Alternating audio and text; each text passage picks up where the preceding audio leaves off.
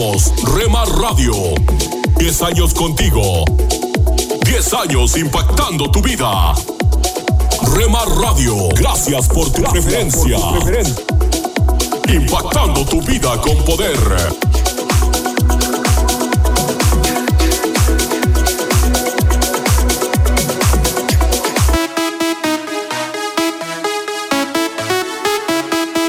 Estás escuchando Rema Radio. Si tu corazón quiere no la Transmitiendo desde Jalisco, México. el vacío te dominará.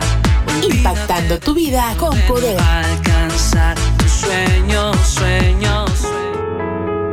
Estás escuchando Tiempo devocional, un tiempo de intimidad con Dios. Sobre todo, tu majestad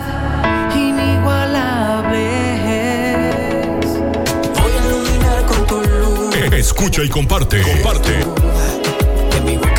Tiempo devocional. En las plataformas Spotify, Google Podcast, Amazon Music y donde quiera que escuches tus podcasts.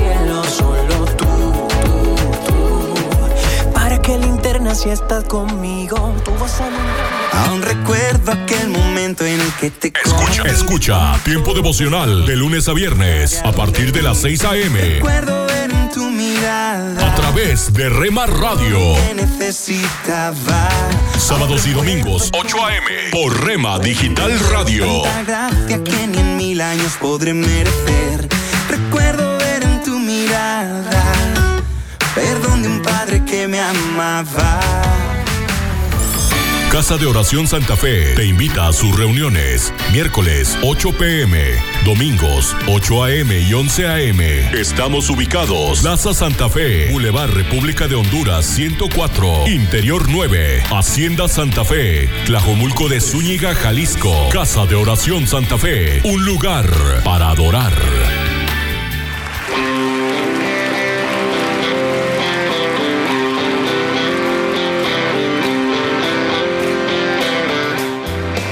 En Iglesia Puerta Abierta tendrás un nuevo comienzo. Ven con toda tu familia, todos los domingos a partir de las 5 de la tarde. Iglesia Puerta Abierta, nuevos comienzos. Privada Loma Vallarta número 39, Colonia Loma del Paraíso, tercera sección en Guadalajara. Para más información búscanos en Instagram o en Facebook como Puerta Abierta NC. En Puerta Abierta NC somos una iglesia que crece.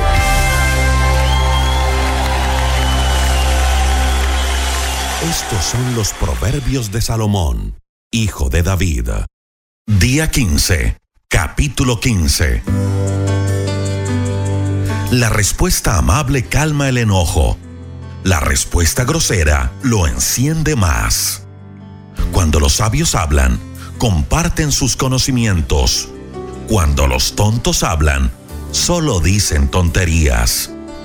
Dios está en todas partes y vigila a buenos y a malos. Las palabras que brindan consuelo son la mejor medicina. Las palabras dichas con mala intención son causa de mucha tristeza. El que es tonto no acepta que su padre lo corrija, pero el que es sabio acepta la corrección. A la familia del hombre honrado nunca le falta nada. Al malvado, sus ganancias le traen grandes problemas. Cuando los sabios hablan, comparten su conocimiento. Los ignorantes no hacen esto ni con el pensamiento. A Dios no le agradan las ofrendas de los malvados, pero recibe con agrado las oraciones de la gente buena. A Dios no le agrada la conducta de los malvados, pero les muestra su amor a los que aman la justicia. Un buen castigo merece quien muestra mala conducta. Hasta merece la muerte quien no acepta ser corregido. Para Dios no están ocultos la tumba ni la muerte, ni tampoco nuestros pensamientos. Al malcriado no le gusta que nadie lo corrija, ni se junta con los sabios.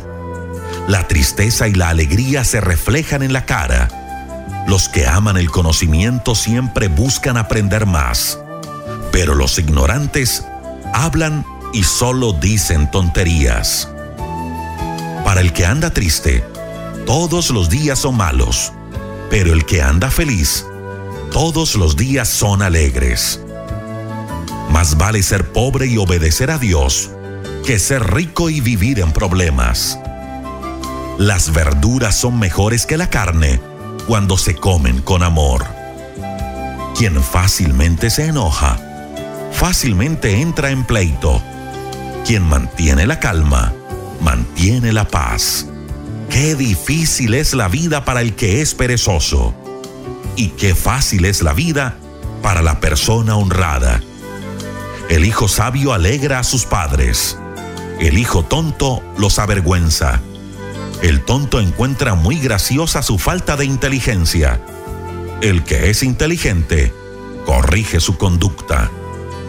Ningún proyecto prospera si no hay buena dirección.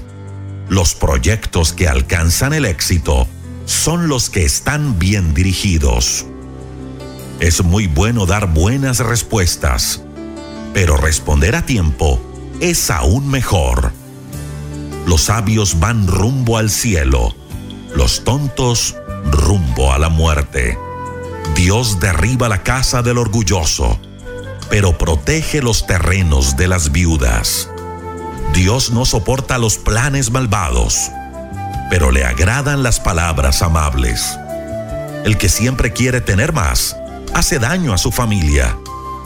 Pero el que no vende su honradez a causa del dinero, tendrá una larga vida el bueno piensa antes de responder. El malvado habla y deja ver su maldad. Dios se aparta de los malvados, pero escucha la oración de los buenos. Una mirada amistosa alegra el corazón. Una buena noticia renueva las fuerzas. Si quieres ser sabio, acepta las correcciones que buscan mejorar la vida quien no acepta la corrección, se hace daño a sí mismo. Quien la acepta, gana en entendimiento. Quien obedece a Dios, gana en sabiduría y disciplina. Quien quiera recibir honores, debe empezar por ser humilde. Alimento para el alma. Lecturas diarias de inspiración producidas por Radio Transmundial. Vida frágil. Muchas veces escuché sobre negocios que nunca cierran, eventos deportivos que no dejan de realizarse y muchos otros imposibles. Pero durante la pandemia muchos hechos improbables sucedieron. Se cerraron fronteras, negocios y ciudades completas. Recuerdo claramente el temor de muchas personas. La mayoría tuvieron que permanecer en sus casas. En mi caso, debido a mi trabajo relacionado con el área de la salud, tenía un documento de salvoconducto que me permitía circular libremente. No era nada agradable, prácticamente las calles estaban vacías. La circulación estaba restringida, la policía me detenía con frecuencia, me dejaban ir al mostrarles mis documentos, pero era algo realmente incómodo. Con el tiempo, las cosas se fueron normalizando, pero esto tomó tiempo. Una cosa que me afectó mucho fue hablar con compañeros de trabajo personalmente y por teléfono y días después darme cuenta que estaban internados en el hospital. Algunos sobrevivieron, pero otros no, no lo lograron. Tristemente varias personas conocidas que veía casi a diario se fueron, ya no están. La vida es realmente frágil a veces veo personas discutir, gritarse, entregarse a vicios, dejarse llevar por los problemas. Veo lo rápido que olvidaron el tiempo de pandemia, en el cual estaban muy asustados y rogando a Dios. Olvidaron lo frágil que es la vida de los seres humanos. Un día tenemos vida y al otro ya no. En un instante las cosas cambian. Ese ser querido está y después no familiar, compañero, amigo, vecino, en cualquier momento todo puede cambiar. ¿Cuál debería ser nuestra actitud hoy y en este momento ante una vida tan frágil? Hoy es tiempo de buscar a Dios. Meditación escrita por Francisco Franco, Honduras.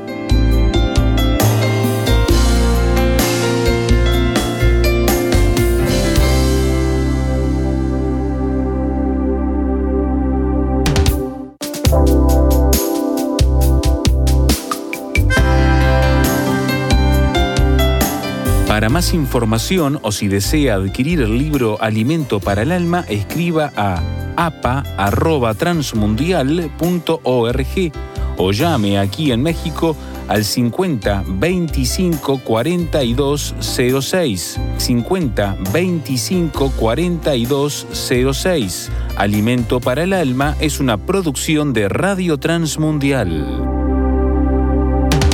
¿Puedes olvidar el error y aprender la lección?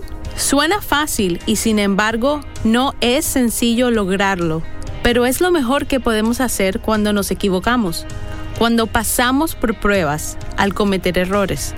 Nos preguntamos por qué y la respuesta que recibimos o concluyamos debe ser la lección aprendida, una oportunidad de crecer. Todo tropiezo, todo fracaso, toda falla debemos ver como oportunidades de crecer, de aprender, de conocernos un poco mejor. Aprendamos la lección para no volver a fallar, fracasar o errar. Eso es lo más importante. Santiago 3, 2. Es cierto que todos cometemos muchos errores, pues si pudiéramos dominar la lengua, seríamos perfectos, capaces de controlarnos en todo sentido. Es la manera en la que vamos creando carácter, nuestra personalidad. En la vida siempre va a haber problemas. En nuestro vivir cometeremos errores, fallaremos, pero no nos debemos dar por vencidos jamás. No nos debemos dejar derrotar. No permitamos que el error nos desanime. Aprendamos la lección. Si tenemos la visión de salir triunfadores, aunque fracasemos, no nos abatiremos. No somos los primeros en intentar algo y fallar. De hecho, dicen que Einstein, reconocido y afamado científico, tuvo muchos fracasos, muchas fallas y muchos errores, pero no los veía como tales, sino como oportunidades de crecer analizó sus errores y aprendió lecciones de ellos. Es una decisión que debemos tomar de por vida. Ese es el espíritu que necesitamos para vivir y salir adelante. Ser perseverantes, ser constantes y no decaer cuando las cosas no salgan bien a la primera. Olvidemos el error y aprendamos la lección que nos deja y asumamos la responsabilidad. Job 19:4 dice, Aun siendo verdad que yo haya errado, sobre mí recaería mi error. Guardemos esos tesoros de las experiencias aprendidas porque es muy cierto que por cada decisión que tomemos tendremos consecuencias. Algunas de ellas serán muy satisfactorias y otras no tanto. Las que no lo sean, recibámoslas con el mismo cariño que las satisfactorias y analicémoslas para no cometer los mismos errores. Salmos 107, 43 dice, los sabios tomarán todo muy en serio. Verán en nuestra historia el fiel amor del Señor. Es una actitud positiva tener un espíritu motivado hacia el éxito, sin desanimarnos jamás. Es un estilo de vida. Podemos decidir ver las pruebas, los fracasos, las fallas y los errores como oportunidades. Aprenderemos muchas lecciones y viviremos así, más alegres y aprenderemos mucho más.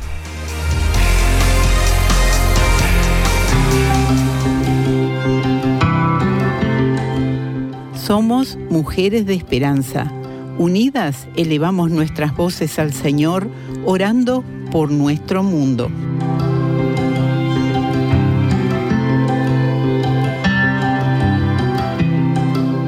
Padre, oramos por mujeres jóvenes en Argentina para que tengan un significativo y estrecho caminar con Jesús. Usa a tu pueblo para alcanzarlas con el Evangelio Así sea, Señor, te lo pedimos en el nombre de Jesús. Amén.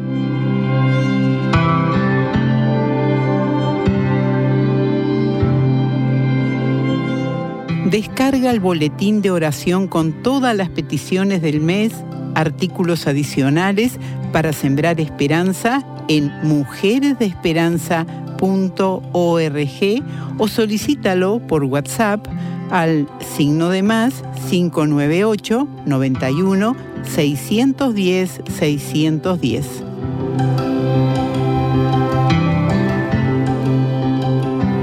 Un minuto con Dios, con el doctor Rolando Aguirre. ¿Qué desea tu corazón? ¿Cuáles son los anhelos y deseos más grandes por los que gime tu alma?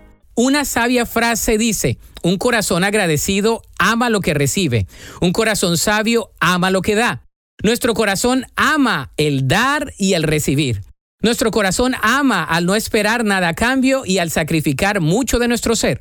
Nuestro corazón se llena de los momentos más pequeños como si fueran los más grandes y de los momentos más insignificantes como si fueran los más significativos. ¿Pero qué albergas en tu corazón? ¿Albergas gozo, paz, alegría, mansedumbre, confianza, fortaleza, sabiduría? ¿O albergas temor, confusión, angustia, resentimiento, amargura, tristeza, etcétera?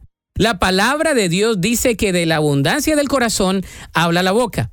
Entonces, ¿qué albergas ahí? Un excelente consejo es adorar, alabar y deleitarnos en lo que Dios nos ha dado y esperar con fe lo que Él nos dará. Ora a Dios y pídele que te ayude a cultivar un corazón con deseos que vayan de acuerdo a su voluntad. Te aseguro que será de mucha bendición para tu vida. La Biblia dice en el Salmo 37:4, Deleítate en el Señor y Él te concederá los deseos de tu corazón.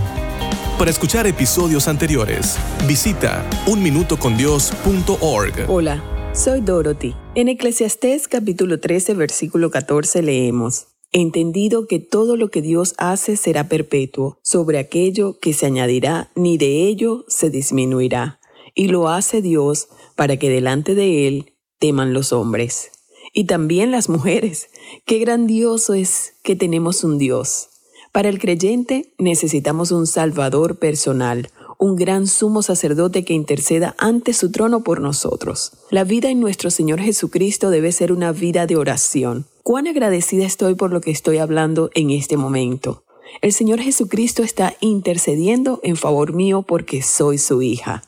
Pablo, el apóstol, escribiéndole a Timoteo, dice así, Primera de Timoteo 6:13, Te mando delante de Dios, que da vida a todas las cosas y de Jesucristo, que dio testimonio de la buena profesión delante de Poncio Pilato, que guardes el mandamiento, sin mácula ni reprensión, hasta la aparición de nuestro Señor Jesucristo, la cual a su tiempo mostrará el bienaventurado y solo soberano, Rey de reyes y Señor de señores, es decir, Dios, el único que tiene inmortalidad que habita en la luz inaccesible, al cual sea la honra y el imperio sempiterno. Amén. Jesús, Yeshua, está listo para recibir a cada pecador arrepentido en su trono. Esto significa que venimos a Él tal como somos. Le damos la espalda a Satanás y a este mundo y le pedimos al Señor Jesús que limpie nuestras vidas y entre ellas Jesús está esperando hacerte libre de la esclavitud de tu pecado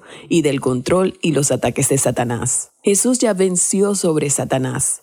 No es algo que esté por suceder. Esto ya se cumplió. Sabes, Satanás pronto vendrá e instigará al falso profeta. Él se manifestará en un escenario religioso y político, ofreciendo unidad y bienestar económico para todos. El anticristo, Satanás, con disfraz engañoso, surgirá de manera admirable. Él tendrá una herida importante que será curada. Hablará de paz, una paz que detonará en guerra mundial. Aquellas personas que no han recibido a Jesucristo, cuyos nombres no estaban escritos en el libro de la vida del Cordero que fue inmolado desde el principio del mundo, adorarán a Satanás. En ese momento, Satanás habrá sido expulsado del cielo y él estará aquí en la tierra y ya no tendrá acceso al cielo quiero que sepas que habrá multitudes que se volverán y adorarán a Satanás, creyendo que si hacen esto, se les dará paz, alimento y prosperidad. Por tanto, anhelando su propio bienestar, adorarán a uno cuyo propósito será destruirlos para siempre. Sin embargo, habrá un periodo cuando Jesús regrese en forma gloriosa. Vendrá personalmente para rescatar a aquellos que lo aceptaron como su Salvador personal y atará a Satanás por mil años. En el maravilloso libro de Apocalipsis capítulo 20 versículo 2 podemos ver que Satanás estará atado por mil años pero Jesús vendrá con los suyos. En esos mil años extraordinarios, el mundo será como debió haber sido, bajo el liderazgo del Señor Dios Todopoderoso. Después de ese tiempo, Satanás será liberado solo por una corta temporada. Esto lo vemos más adelante en Apocalipsis capítulo 20 versículo 7. Sin embargo, Satanás será derrotado y finalmente arrojado al lago de fuego como su destino final. ¿Por qué hablo de esto? Porque si no adoras al Señor Dios en tu corazón sin darte cuenta, Satanás te va a engañar, te va a atar y cegar. Recuerda que todo lo que Dios hace será perpetuo, sobre aquello no se añadirá, ni de ello se disminuirá. Y lo hace Dios para que delante de Él teman los hombres, para que temas delante de Él. Espero que hoy le digas al Señor Dios, tú eres mi justicia, en ti hay salvación de generación en generación. Quiero recibirte personalmente, quiero estar de tu lado, tener acceso a tu santo trono y no ser juzgado. Vengo a ti tal como soy, Señor Dios. Ten misericordia de mí, y en el nombre de Jesús te recibo en mi vida, renunciando a toda autoridad de Satanás. Me regocijo en el nombre de aquel que es el vencedor, Jesús. Amén. Escríbeme. Mi correo electrónico es dorothy@transmundial.org. dorothy@transmundial.org. Solicita el libro Tu búsqueda de Dios. Es completamente gratis. Solo una voz inspira tu vida, inspira tu vida. Una voz de los cielos, con el pastor Juan Carlos Mayorga. Bienvenidos. Respondiendo Simón Pedro dijo, Tú eres el Cristo, el Hijo del Dios viviente. Mateo 16, 16 refleja en tu propia vida las cualidades de Cristo.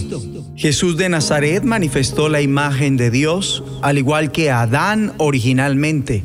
Jesús de Nazaret es señalado el Cristo, el cual es la imagen de Dios, como está escrito, Cristo, el cual es la imagen de Dios. También Cristo es totalmente humano y totalmente Dios. Esto quiere decir que la plenitud de la imagen de Dios fue reflejada en su humanidad y en su divinidad. Escrito está, por cuanto agradó al Padre que en él habitase toda plenitud porque en Él habita corporalmente toda la plenitud de la deidad y vosotros estáis completos en Él, que es la cabeza de todo principado y potestad. Él es la imagen del Dios invisible, el primogénito de toda creación. Igualmente Jesús de Nazaret disfruta de un trato de amor asombroso con Dios el Padre, manifestando el trato perfecto que Abba quiso disfrutar con Adán y Eva. El Padre ama al Hijo y todas las cosas ha entregado en su mano. Porque el Padre ama al Hijo y le muestra todas las cosas que Él hace. Por eso, dice el Señor, me ama el Padre, porque yo pongo mi vida para volverla a tomar. El amor entre el Padre y el Hijo es tan inmenso y mutuo que Jesús de Nazaret bien podía expresar, yo y el Padre uno somos. Esto, mi amable oyente, debería hacernos tener presente la relación existente entre el amor del Creador y la unidad de sus planes que fue propio del trato original de la raza humana con su Creador. A lo largo de cada uno de los evangelios Jesús da a conocer que su único plan y finalidad en la vida fue llevar a cabo la perfecta voluntad de Dios. Como está escrito, yendo un poco adelante, se postró sobre su rostro, orando y diciendo, Padre mío, si es posible, pasa de mí esta copa, pero no sea como yo quiero, sino como tú. Otra vez fue y oró por segunda vez diciendo, Padre mío, si no puedes pasar de mí esta copa sin que yo la beba, hágase tu voluntad. Y cuando enseñó a orar, instruyó que digamos así, venga tu reino, hágase tu voluntad como en el cielo, así también en la tierra. También alguna vez expresó, mi comida es que haga la voluntad del que me envió y que acabe su obra. No puedo yo hacer nada por mí mismo, según oigo, así juzgo, y mi juicio es justo, porque no busco mi voluntad, sino la voluntad del que me envió, la del Padre. Porque he descendido del cielo no para hacer mi voluntad, sino la voluntad del que me envió.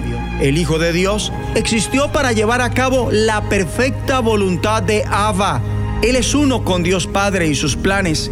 Y Él además de manifestó que todo aquel que hace la voluntad de Abba que está en los cielos, hace parte de la familia de Dios, más exactamente en palabras del Señor, ese es mi hermano y hermana y madre.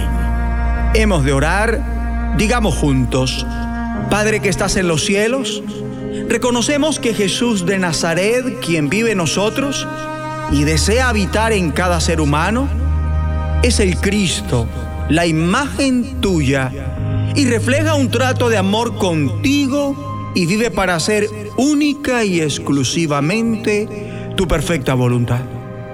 Te pido que yo pueda, por medio de Cristo, en calidad de hijo tuyo, reflejar en mi humanidad tu divinidad. Una relación de amor contigo, donde tú y yo seamos uno, uno contigo y tus propósitos. Y te pido me ayudes a vivir solamente para llevar a cabo tu perfecta voluntad para todo. Gracias, porque a través de la oración puedo también hacer que todo esto sea posible en mi propia vida, pidiéndote que se haga y que yo lo pueda hacer. En el nombre de Jesucristo. De los cielos, escúchanos, será de bendición para tu vida. De bendición para tu vida. Tome unos momentos para recibir ánimo y renovación con pautas para vivir. Cuando Moisés se acercaba al final de su vida, sabía que tenía que preparar al pueblo de Dios para lo que venía por delante. Les recordó la ocasión cuando envió a los doce espías a la tierra y la mayoría de ellos volvieron muy abatidos y con informes desfavorables. ¿Dónde podemos ir? Ellos clamaron y añadieron, nuestros hermanos nos han hecho perder la esperanza. Moisés les recordó que en el desierto Dios había sido su fortaleza. Les dijo, no se asusten ni les tengan miedo. El Señor su Dios va delante de ustedes. Él peleará por ustedes tal como vieron que hizo en Egipto.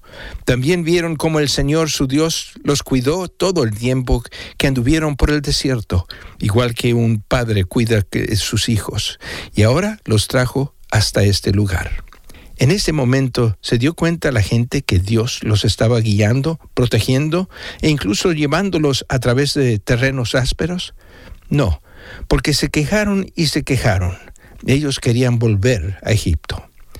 Pero Moisés dijo, Dios ha estado con nosotros todo el tiempo, incluso cuando ustedes no lo sabían o no lo sentían. El Salmo 28, versículo 9, cuenta la historia de un pastor que lleva en sus brazos a una oveja. El salmista aplica esta analogía para enseñar que hay momentos de gran debilidad y mucho desánimo como para seguir adelante. Recuerda la bella historia de las huellas en la que el hombre le cuestiona a Dios reclamándole cómo pudo haber caminado con él cuando solo existía un conjunto de huellas. Dios respondió y le dijo, cuando viste solo un juego de huellas, era porque yo te llevaba en mis brazos. Algún día mirará hacia atrás y verá cómo la presencia de Dios lo acompañó a través del valle oscuro. Esa es la verdad a la que tiene que aferrarse cuando sus emociones le estén conduciendo a renunciar. Acaba de escuchar a Eduardo Palacio con Pautas para Vivir, un ministerio de Guidelines International. Permita que esta estación de radio sepa cómo el programa le ha ayudado. Acompáñenos en la próxima emisión de Pautas para Vivir. Gracias por su sintonía.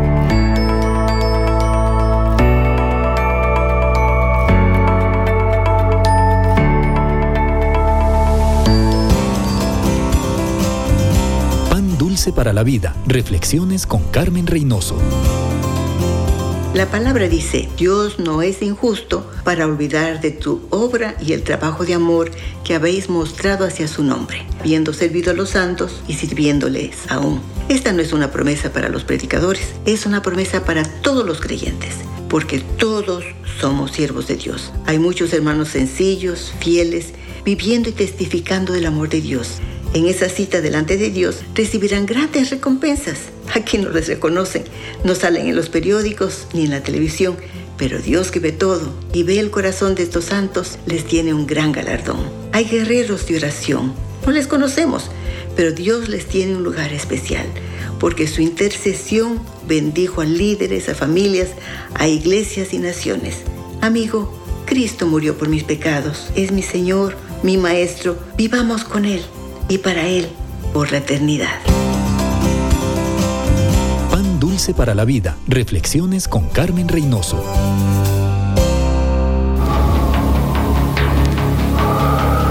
En las nubes de la incertidumbre, el dolor y el desaliento, surge un rayo de esperanza en la voz internacional de la radio de Guillermo Villanueva.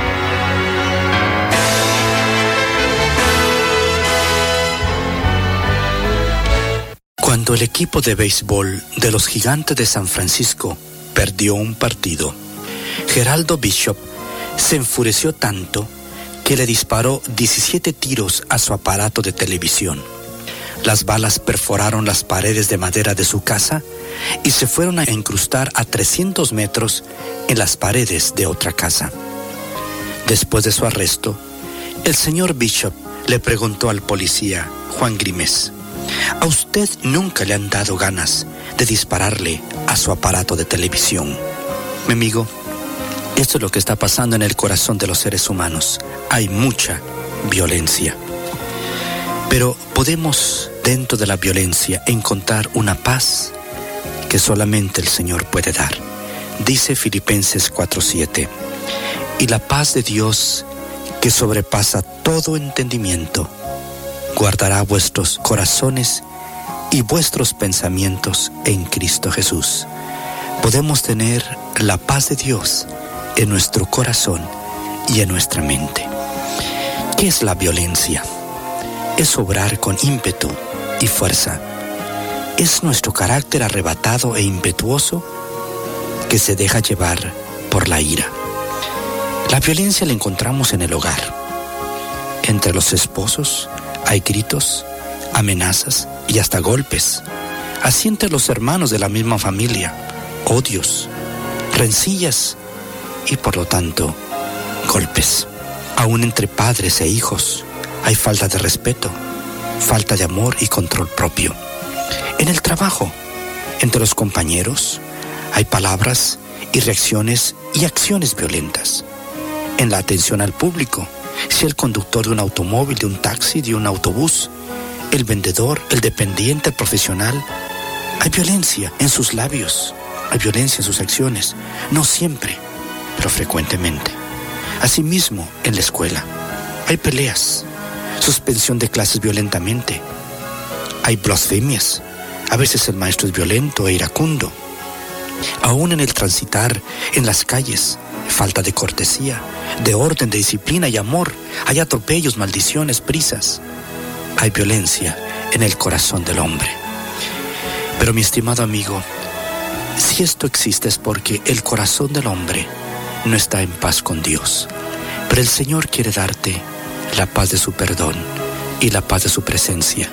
Y si tú eres de Cristo y has perdido la paz, ven a Él para que, con su perdón, te reconcilies nuevamente con Él y puedas tener la paz de su perdón. El Espíritu Santo es el Espíritu de paz y Cristo es un Cristo de paz. El pecado trae irritabilidad y violencia en el corazón. Si solamente tuviéramos todos los seres humanos a Cristo en el corazón y le siguiéramos, habría la más perfecta paz en el planeta Tierra. Pero podemos principiar con nosotros mismos, aceptando a Cristo para que Él perdone esa raíz de la inquietud y la violencia que es el pecado. Recíbele con estas palabras para tener paz y perdón. Dile lo siguiente a Jesús. Señor, perdona mi pecado. Límpiame con tu sangre y dame esa paz que tú prometes, la paz de tu perdón y la paz de tu presencia. Y gracias por haber muerto por mí en la cruz del Calvario. Amén. Esperamos que esta audición, un rayo de esperanza, haya penetrado en su corazón. Si en algo podemos servirle, por favor dirija su correspondencia a Guillermo Villanueva, apartado 77-335, México, Distrito Federal, 11200. Le invitamos para que nos sintonice a esta misma hora y por esta misma estación. Muchas gracias por la amabilidad de su atención. Lecturas diarias de Unánimes. La lectura de hoy es tomada de la carta enviada por el apóstol Pablo a los creyentes en Roma. Allí en el capítulo 5 vamos a leer desde el versículo 18 hasta el versículo 21, donde el apóstol dice,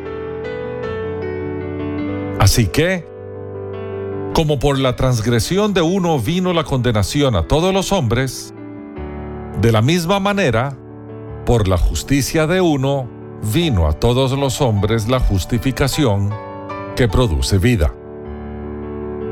Así como por la desobediencia de un hombre, muchos fueron constituidos pecadores, así también por la obediencia de uno, muchos serán constituidos justos. La ley, pues, se introdujo para que el pecado abundara. Pero cuando el pecado abundó, sobreabundó la gracia. Porque así como el pecado reinó para muerte, así también la gracia reinará por la justicia para vida eterna mediante Jesucristo, Señor nuestro. Y la reflexión de este día se llama Por el solo gusto de matar. El plan era inconcebible y más aún por ser la idea de tres adolescentes de apenas 17 años de edad. Estos habían estado jugando con ritos satánicos y tal como dictaba en parte la literatura que habían leído, salieron temprano hacia un bosque cerca de su ciudad en busca de algo para sacrificar. Tendría que ser, según indicaba la lectura, un sacrificio de sangre. Esa misma mañana, tres amiguitos, dos de tres años y uno de siete, montaron en sus bicicletas y se fueron de paseo al bosque. Era su lugar favorito de juegos. Lo que no podían saber es que allí estaban los tres adolescentes esperando. Por una de esas cosas inexplicables, inauditas, increíbles, los tres adolescentes, casi al mismo tiempo, tuvieron la misma idea. Aquí está nuestro sacrificio de sangre. Y esa mañana, un miércoles 5 de mayo, en las afueras de la ciudad, los adolescentes mataron a puñaladas a los tres niñitos. A los muchachos los arrestaron, pero seis familias quedaron destrozadas. ¿Qué pudo haberse metido en el corazón de esos tres jóvenes para que cometieran tan horrendo crimen? Todos venimos a este mundo con un sentido de pudor. Sabemos que algunas cosas son admisibles y otras no. Aún como chiquillos, nos escondemos cuando hacemos algo que nuestro corazón no aprueba. Entendemos que hay cosas que sí se pueden hacer y cosas que no se deben hacer. ¿Dónde entonces quedó ese sentido de decencia, de recato, de respeto por la vida humana para que estos tres, todavía casi en su niñez, se permitieran abandonar toda probidad y matar por el solo gusto de matar? Mis queridos hermanos y amigos, el maestro de Galilea dijo en cierta ocasión, de la abundancia del corazón habla la boca. Es decir, del interior del corazón, de los sentimientos del alma, del ser que uno es, proceden las acciones. Uno es por fuera lo que uno es por dentro. Y aunque podemos por un tiempo cubrir nuestras intenciones, tarde o temprano la máscara cae. En unos es egoísmo, celo y odio. En otros ese odio se convierte en violencia. Pero el fondo es lo mismo, el pecado. ¿De dónde vienen estas motivaciones malsanas? Del Adán caído. Es la herencia del pecado de nuestros primeros padres. Herencia que recibimos todos los seres humanos. Por eso envió Dios a su Hijo para limpiarnos de todo pecado. La única esperanza que hay para nosotros es tener a Cristo como nuestro Señor, pues Él desplaza el pecado de Adán. Cuando entregamos nuestro corazón a Jesús, Él transforma nuestra vida. Que Dios te bendiga. Hola amigo, te saluda Johnny Erickson Tara. Como te puedes imaginar, no es fácil para alguien como yo en silla de ruedas embarcar una lancha. Sin embargo, mi esposo Ken me convenció a que lo intentáramos. Él me levantó de mi silla de ruedas, me sentó en un cojín, me puso un chaleco salvavidas y con cuidado me acomodó contra el poste central. Bueno, cuando comenzamos a navegar hacia el océano, las olas comenzaron a mover la lancha de lado a lado. Hubo un momento cuando sí me dio miedo, pero entonces me acordé de un himno que dice, Oh, el amor profundo, profundo de Jesús que se mueve como un poderoso océano. Oh, querido amigo, amiga, ¿sientes que la vida te está inundando con problemas? Solo debes saber que el amor de Dios es más profundo que cualquier peso que puedas tener a borde de tu vida. Un mensaje a la conciencia. Un momento de reflexión en la vida diaria. Escúchelo hoy en la voz de Carlos Rey. En este mensaje tratamos el siguiente caso de una mujer que descargó su conciencia de manera anónima en nuestro sitio conciencia.net, autorizándonos a que la citáramos. Llevo cinco años de noviazgo, pero a veces siento como si lo que hago no satisface las expectativas de mi novio. Siempre habla de lo que a él le interesa y siempre se hace lo que él quiere. Y hay ocasiones en que le doy mi opinión sobre algo y me dice que lo acepte tal como es él. Este es el consejo que le dio mi esposa. Estimada amiga, lamentamos que haya optado por mantener un noviazgo con un hombre que solo piensa en sí mismo. Al actuar como si los deseos y las opiniones de usted poco le interesaran, él hace que sienta que usted no vale nada. Ese hombre tal vez sienta que la ama, pero la definición que él tiene del amor ni siquiera considera lo que usted necesita. Al contrario, todo gira en torno a lo que necesita y quiere él. ¿Puede entonces usted ayudar a su novia a comprender que el verdadero amor respeta y valora a la otra persona? No, él dice más bien que usted debe aceptarlo tal como es, incapaz de amarla de la manera como necesita ser amada. Usted tiene que aceptar el hecho de que él nunca valorará lo que usted opina ni lo que le importa. Y usted tiene que aceptar el hecho de que optar por vivir con él siempre será lo mismo que vivir dedicada a servirle. Sin embargo, le tenemos buenas noticias. Hay otra opción. Usted no tiene que seguir siendo la novia de este hombre. No tiene que dejar que él siga menospreciándola y faltándole al respeto. No trate de convencerse de que él va a cambiar. Ni siquiera considere casarse con él o tener un bebé con él. Nosotros creemos que usted debe más bien ponerle fin al noviazgo antes de que empeore la situación. Podemos imaginarnos su respuesta. Yo lo amo de todos modos. No soporto la posibilidad de dejarlo. No quiero estar sola y no quiero herirlo. Pero si usted se enfoca en lo que está sintiendo, dejará que esas emociones arruinen su vida. Esas emociones le están impidiendo reconocer la verdad de que un futuro con este novio sería un futuro miserable y lleno de remordimiento. Si quieres saber cómo es el verdadero amor, considere lo que Jesucristo hizo por nosotros.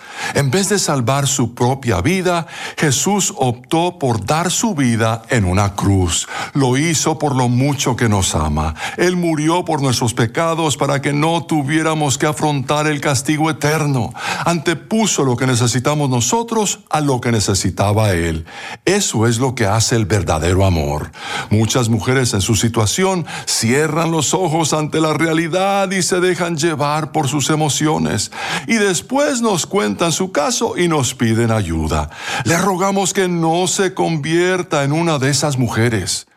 Con eso termina lo que Linda, mi esposa, recomienda en este caso. El caso completo se puede leer si se pulsa la pestaña en conciencia.net que dice casos y luego se busca el caso 722. Si desea comunicarse con nosotros, puede enviarnos su mensaje por correo electrónico. Esta es nuestra dirección. Muy fácil de recordar. Mensaje arroba conciencia.net. Hoy quisiera hablarte sobre este tema de la actitud. Dos vendedores de zapatos fueron enviados a, a una isla a vender sus productos. El primer vendedor apenas llegó se sintió muy desalentado al darse cuenta que en la isla eh, nadie usaba zapatos. Entonces llamó a la oficina diciendo, bueno, voy a regresar mañana porque aquí nadie usa zapatos. Decepcionado, frustrado el primer vendedor. Ahora, el segundo se emocionó tanto, se emocionó muchísimo cuando vio la misma situación pero inmediatamente también eh, llamó a la oficina y dijo, por favor, envíenme 10 mil pares de zapatos. Todo el mundo aquí los necesita. Eclesiastés 9:10. Y todo lo que te venga a la mano, hazlo con todo empeño. ¿Cuál es la actitud que tiene ante los desafíos que se le presentan a diario. Estoy seguro que hoy, viernes, tendrá desafíos que enfrentar, mm, situaciones, y cómo las enfrenta, qué actitud tiene ante los desafíos. Solo tenemos dos. Lo vamos a ver como una barrera, un obstáculo que impida lograr el objetivo, mirar nuestras limitaciones y decir, bueno, esto no da, me rindo. Como en el caso de la ilustración. O ver cada obstáculo, un impedimento, como una oportunidad. Es interesante que el sabio eh, Salomón en este pasaje dice lo que te venga a la mano. Da la idea de que aquello que está disponible, lo que hoy está al alcance, lo que te venga a la mano. Si observa bien, verá que muchas de las situaciones a diario son oportunidades, pequeñas o grandes, pero el secreto está en tener esa actitud correcta para, ¿para? Para sacar algún beneficio de ello. Usted me dirá, bueno, estoy pasando esta situación, ¿qué de bueno, qué de beneficio puedo sacar de esto? Todas las cosas ayudan a bien a aquellos que aman al Señor. Todas las cosas, aún las difíciles, los procesos, las etapas de nuestra vida buscan madurarnos, benefician su vida. Dice un autor de nombre Henry Miller, si tú llamas experiencias a tus dificultades y recuerdas que cada experiencia te ayuda a madurar, vas a crecer vigoroso y feliz, no importa cuán adversas parezcan las circunstancias. Entonces, hoy deberíamos introducir en nuestro vocabulario, nuestra vida, en vez de llamar dificultades, llamar experiencias, porque cada experiencia nos ayuda a madurar. Cuando nosotros llamamos dificultad, ya predeterminan nuestra, nuestra mente nuestro corazón, que es algo malo. Pero si en vez de, lo, de ello lo llamamos experiencia, según este autor, nos va a ayudar también a poder enfrentarlo con una actitud diferente, que es lo que el texto de hoy nos anima, nos desafía. Así que hoy, bueno, este, hoy mucha gente está yendo a su trabajo, está yendo a cumplir con alguna responsabilidad, sea que estés en tu vehículo, en el transporte, estés caminando. La actitud que vas a tener hoy, vos determinás, vos decidís. No permitas que las circunstancias, ¿sí? La, la experiencia que vas a pasar hoy, que usted va a pasar hoy, va a ser para su bien. Y no va a ser el jefe, no va a ser el trabajo que va a realizar, ni las condiciones en que las va a enfrentar, a desarrollar, sino la actitud que usted determina hasta esta hora del día para decir voy a hacer lo mejor. Voy a hacer con la motivación, empujado por la motivación correcta, que le va a permitir alcanzar los objetivos. Así que cada día son nuevas oportunidades. Si hoy usted está respirando, es porque Dios le está dando una nueva oportunidad. Siempre mencionamos aquí en este programa, cada mañana es una oportunidad. ¿Para qué? Para empezar de nuevo. Ayer ya se fue, mañana no sabemos. Dios nos da el día de hoy. Enfrentemos, eh, emprendamos con la actitud correcta. Efesios 5, 15 al 16. Así que tengan cuidado de la manera de vivir. No vivan como necios, sino como sabios, aprovechando al máximo cada momento oportuno, porque los días son malos. Qué oportuno este mensaje, este desafío que nos deja el apóstol Pablo, aprovechar al máximo cada momento oportuno. Querido oyente, hoy quiero animarlo. En primer lugar, a determinarse a tener la actitud correcta en todo lo que se le presente hoy.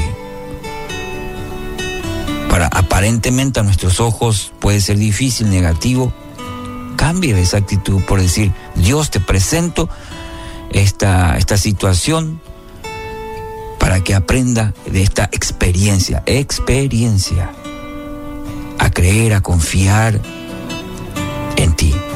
Pida a Dios que a través de su Espíritu Santo, no solamente hoy, todos los días de su vida tenga esta actitud. Además, en todas las áreas. Todos los días sea una persona constante, perseverante en ello esto mediante la obra de su Espíritu Santo. Así que hoy quiero animarle a vivir al máximo. Somos Remar Radio. 10 años contigo. 10 años impactando tu vida. Remar Radio, gracias por tu preferencia. Impactando tu vida con poder.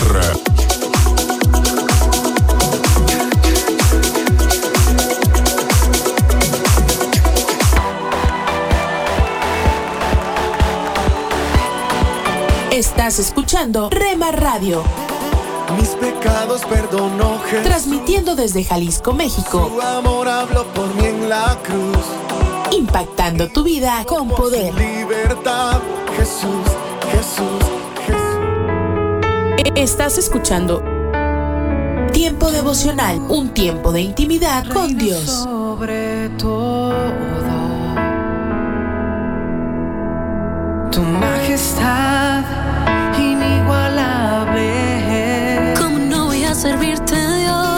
Eh, Escucha y comparte. Comparte. Si estuviera en el fondo del mar, Tiempo devocional. malo tú me salvarás. ¿Cómo En las plataformas Spotify, Google Podcast, Amazon Music y donde quiera que escuches tus podcasts. Por amor, mi mejor canción.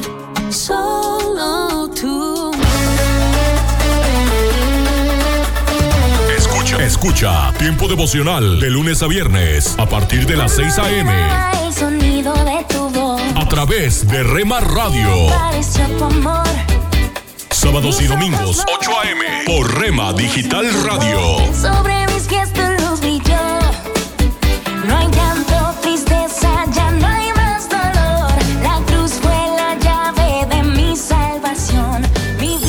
Casa de Oración Santa Fe te invita a sus reuniones. Miércoles 8 pm, domingos 8 am y 11 am. Estamos ubicados. Plaza Santa Fe, Boulevard República de Honduras 104, Interior 9, Hacienda Santa Fe, Tlajomulco de Zúñiga, Jalisco. Casa de Oración Santa Fe, un lugar para adorar.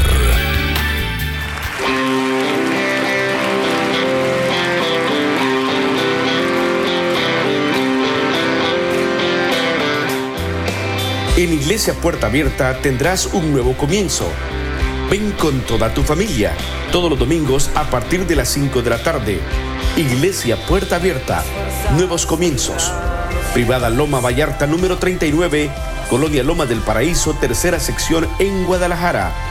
Para más información búscanos en Instagram o en Facebook como Puerta Abierta NC. En Puerta Abierta NC somos una iglesia que crece.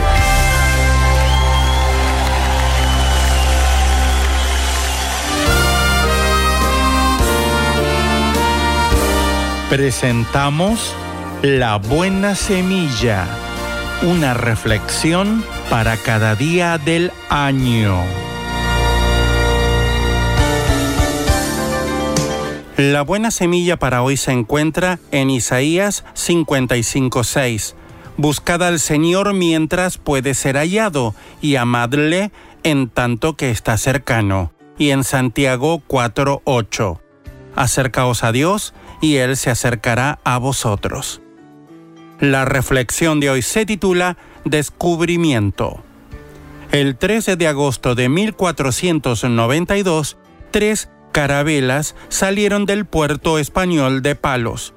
Cristóbal Colón, el comandante de esos barcos, tomó rumbo al oeste con la intención de descubrir una nueva ruta hacia la India y la China, países de las especies de la seda, del oro y de los elefantes. Los navegantes de esa época salían hacia el este y daban vuelta a África. Si Colón lograba encontrar un trayecto más corto, haría fortuna. Para los expertos, buscar el este al oeste era una locura porque para ellos la Tierra era plana como un disco, pero para Colón era redonda como una bola. En vano se multiplicaron los refuerzos para disuadirle. Obstinado Colón suplicó al rey de España hasta que éste le proporcionó tres navíos. Después de miles de dificultades, Colón desembarcó el 12 de octubre en el archipiélago de las Bahamas, muy cerca de Cuba y Florida. Amigo oyente, Hoy más que nunca se sueña con nuevos mundos, se va cada vez más lejos en los dominios del conocimiento y de la aventura sobre el globo y en el espacio. Se persiguen riquezas, poder y placeres. En realidad, bajo esta búsqueda de lo desconocido, se oculta el deseo universal de colmar un vacío interior y de responder a las preguntas que cada uno se hace con inquietud, a veces con angustia. ¿De dónde vengo? ¿A dónde voy? ¿Cuál es mi razón de vivir? ¿Qué hay después de la muerte? Las respuestas existen. Dios las da en la Biblia. Allí es donde debemos buscarla. Respondió Jesús, el que bebiere del agua que yo le daré no tendrá sed jamás. Juan 4 versículos 13 y 14. Para escuchar este y otros programas, le invitamos que visite nuestra página web en labuenasemilla.com.ar.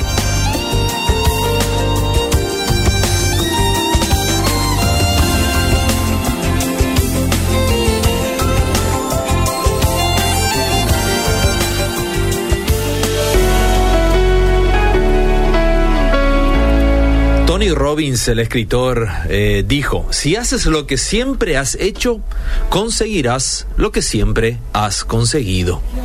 ¿Qué tan exitoso quieres ser? ¿Dónde quieres estar en los próximos 5, quizás 10 o 15 años? La vida puede parecer corta, pero también es lo suficientemente larga como para que podamos hacer que pasen cosas grandiosas. Conseguir logros y metas se reduce a nuestra actitud, a nuestro esfuerzo y enfoque. Es así como cada fin de año le damos importancia al inventario de nuestras cuentas, a la evaluación y al análisis de lo que se ha hecho y de los logros obtenidos. Encontramos muchas áreas en que hubiéramos podido haber hecho mejor. Pero el año se fue, el dinero se gastó y lo único que queda es aprender de aquellos errores y poner metas mejores para este nuevo año. Si enfocamos correctamente, algo parecido debiera suceder con nuestra vida espiritual. Cuando reflexionamos sobre las experiencias del año que pasó, llegamos a la conclusión de que fallamos en muchas áreas. Pero para ello, el año también ya se fue y no podremos cambiar nada. Por dicha, tenemos la confianza de que Dios perdona nuestros pecados. Y aquí donde debemos es donde debemos aprovechar para aprender de nuestros errores. Debemos trabajar en ponernos mejores metas para este nuevo inicio. De la misma manera que es importante establecer metas para los negocios, más aún lo es para nuestra vida espiritual. Como padres, por ejemplo, propongámonos hacer lo mejor que podamos para que nuestros hijos y nuestros nietos lleguen al conocimiento de la verdad y perseveren hasta recibir el galardón de la vida eterna. Propongámonos metas que ayuden a los de nuestra comunidad de fe a perseverar en las cosas del Señor conociéndolo mejor. Una de las metas que no debemos olvidar es trabajar para que nadie caiga en la condenación del infierno, sino que tengan una vida eterna en el cielo. Esta es la voluntad de Dios, el cual quiere que todos los hombres sean salvos y vengan al conocimiento de la verdad. Si esta meta se logra, habremos conseguido lo mejor.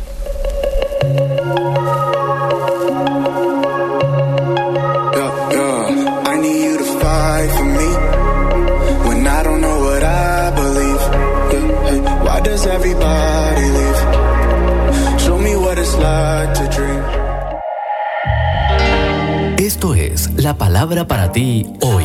para ti palabra para ti hoy es ¿Qué impresión das a otros? Escrita por Bob Gass. En Colosenses 4, 6 leemos, Sea vuestra palabra siempre con gracia, sazonada con sal. El líder cristiano chino Watchman Nee dedicó un capítulo en su libro El carácter del obrero del Señor al tema de velar qué decimos y cómo lo decimos. A causa de la expresión descontrolada, la utilidad de muchos obreros cristianos ha sido seriamente restringida.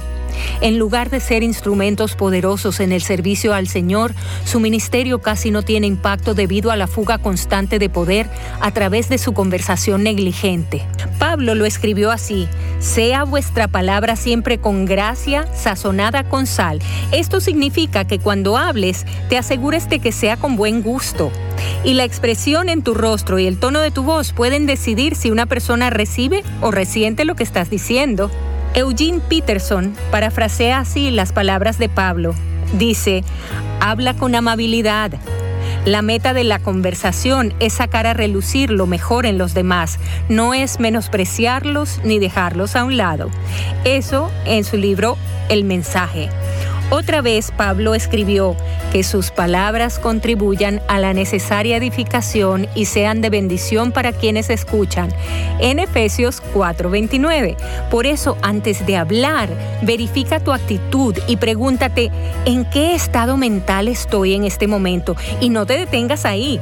También pregúntate, ¿lo que estoy a punto de decir ayuda o lastima? ¿Clarifica o confunde? ¿Me hace sentir mejor o la otra persona se siente mejor? Después de reconocer su inclinación a decir palabras inadecuadas, David le pidió al Señor, Señor, ponme en la boca un centinela, un guardia a la puerta de mis labios, no permitas que mi corazón se incline a la maldad. Salmos 141, 3 y 4. Así que ser talentoso no es suficiente. Para tener éxito en la vida, tienes que hablar sabiamente.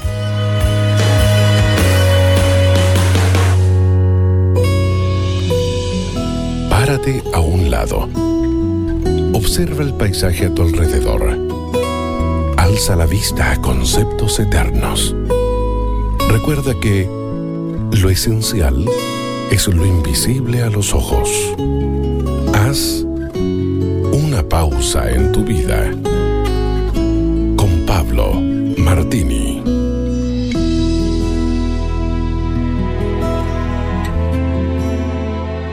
En siglos pasados, anteriores al siglo XX, las amas de leche o nodrizas eran un recurso común para aquellas madres que por cuestiones físicas o sociales no podían amamantar a sus hijos.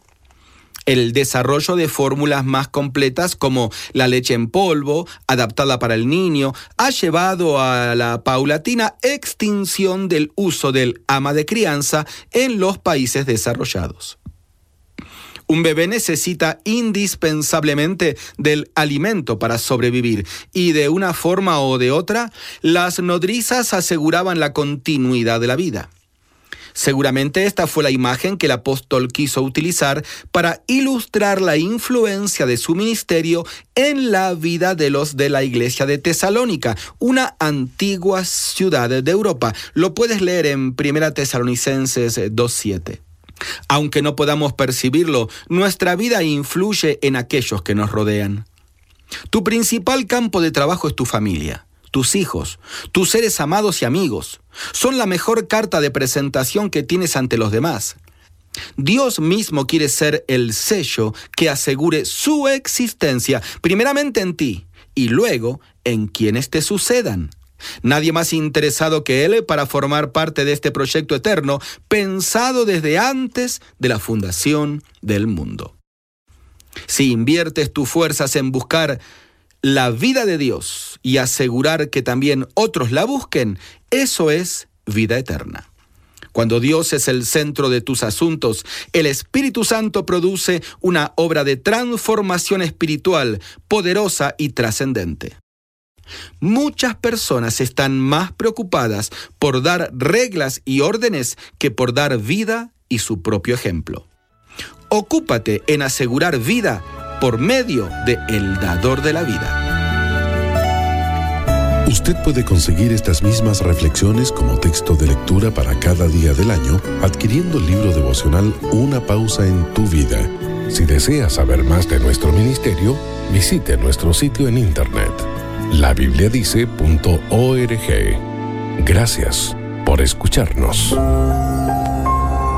¿Qué te tienta a seguir la corriente de la multitud? ¿En qué te llama Dios a defender la verdad y la justicia? El pensamiento de hoy está escrito por Tim Gustafson. Tim escribe. Un hombre ha muerto. La vida de otro está en juego. Dice el juez en la película Doce hombres en pugna. La evidencia contra el sospechoso parece abrumadora, pero durante las deliberaciones se manifiesta la ruptura del jurado. El octavo vota inocente. Se genera un debate acalorado y salen a la luz las tendencias asesinas y prejuiciosas de todos.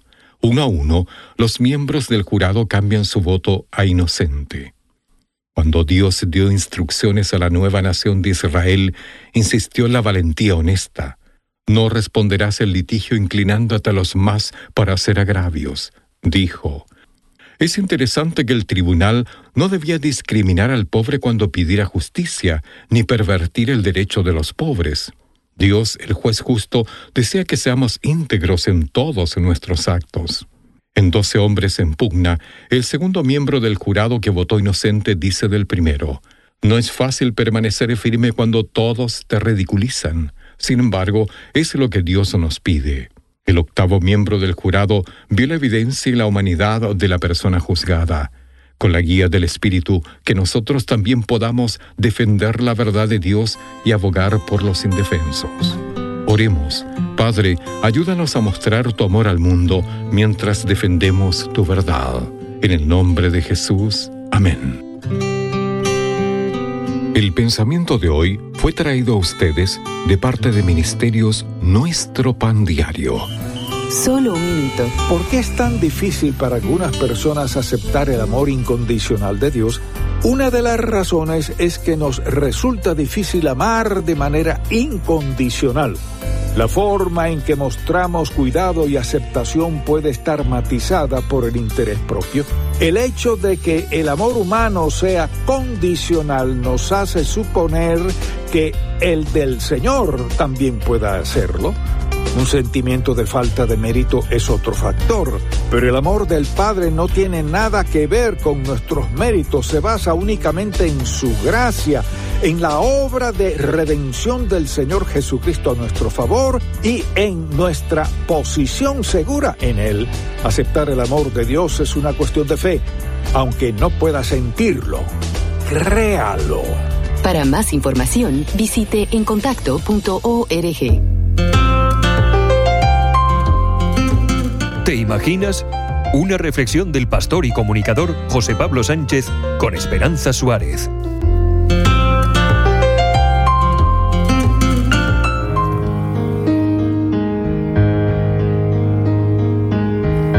Yo fui sexualmente, mentalmente, emocionalmente y verbalmente abusada por mi padre desde que tengo memoria hasta que me fui de casa a la edad de 18 años. Esto afirma Joyce Meyer, una mujer considerada por la revista Times entre las personas evangélicas más influyentes en los Estados Unidos.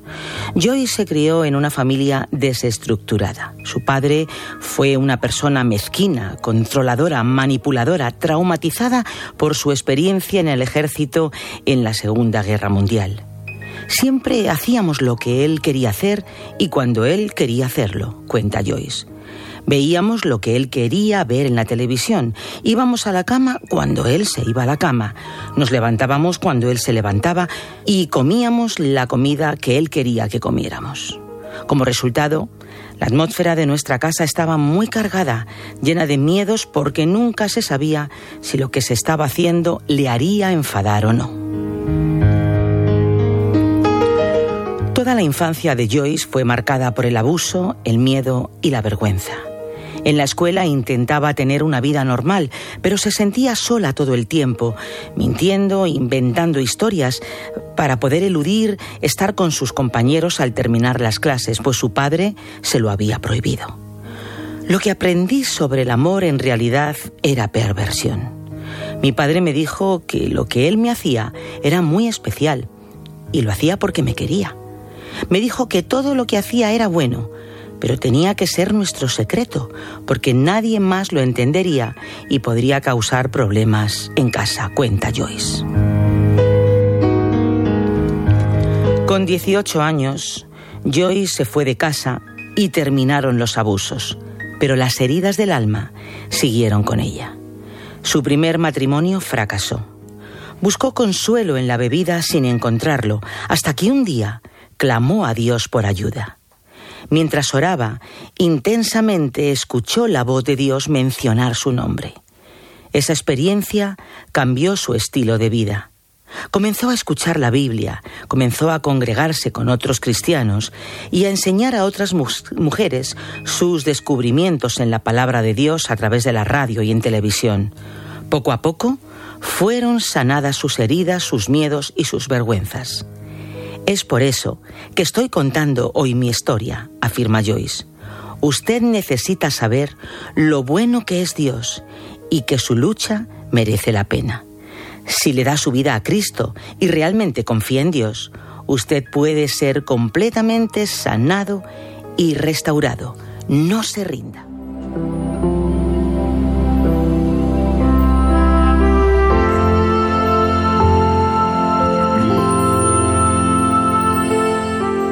¿Te imaginas crecer con un padre que abusa sexualmente de ti cada semana y te dice que lo hace porque te quiere?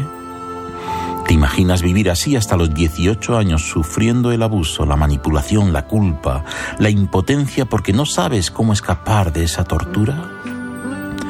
¿Te imaginas que cuando por fin te vas de casa no eres capaz de superar tus heridas, el trauma, ni la vergüenza, porque lo intentas desesperadamente buscando en los estudios, el alcohol, los amigos, los amantes, pero nada funciona? ¿Te imaginas que pides ayuda a Dios derramando tu corazón delante de su presencia, clamas con todas tus fuerzas y escuchas su voz llamándote por tu nombre?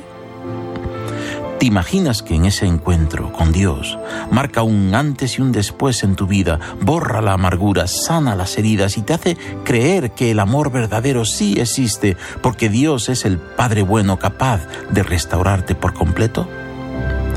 Pues no te lo imagines más, es verdad, la verdad de aquellos que aceptan a Dios como su Padre en los cielos. Has escuchado ¿Te imaginas? Un espacio producido por Radio Encuentro, Radio Transmundial en España. Comunícate a info@radioencuentro.net.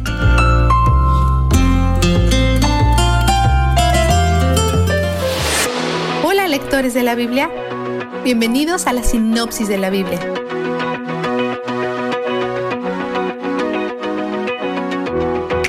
Parece que David está presumiendo de su justicia al principio del Salmo 26. Pero después dice que la fuente de su justicia es el firme amor de Dios. Eso es lo que lo equipa. Él está caminando en la fidelidad de Dios y no en la de él. Esa es una distinción crucial. Muchos de sus amigos lo traicionaron y unieron fuerzas con Absalón, su hijo distanciado. Entonces las referencias a hipócritas y a hombres de falsedad son adecuadas. Él quiere ser notablemente diferente, como un hombre íntegro para la gloria de Dios. Quiere ser vindicado mientras se disocia de los hacedores de maldad. Si alejamos el enfoque de los acontecimientos cronológicos de la vida de David, el Salmo 40 encaja perfectamente. Él espera pacientemente al Señor como cuando esperó 15 años para ser rey. Dios lo sacó del pozo de la destrucción cuando Saúl trató de matarlo. Él continuó alabando a Dios y Dios continuó bendeciéndolo. Él proclamó la bondad de Dios para que todos oigan en cántico, en conversación, entre grupos de personas. No puede parar de hablar de la bondad de Dios. Pero las cosas toman un giro brusco en el verso 12, así como lo hizo su vida. Su iniquidad y pecado, como el de Betsabé y Urias, lo han dominado. Él le pide a Dios que lo rescate de las consecuencias de su pecado. Algunos de sus enemigos quieren tomar su vida, como Absalón y Agitofel. Cuando él dice ser pobre y necesitado, él está señalando la condición de su corazón y no el tamaño de su cuenta bancaria. En el Sermón del Monte, Jesús dijo, Dichosos los pobres en espíritu. Y es así como se ve la pobreza espiritual.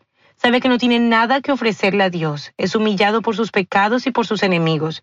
Dios es su única esperanza. Su ira alcanza su punto máximo en el Salmo 58, pero él nunca cruza hacia una venganza egoísta. Lo único que quiere es justicia. Nunca pretende lograrlo por sí mismo, aunque como rey podría justificarlo.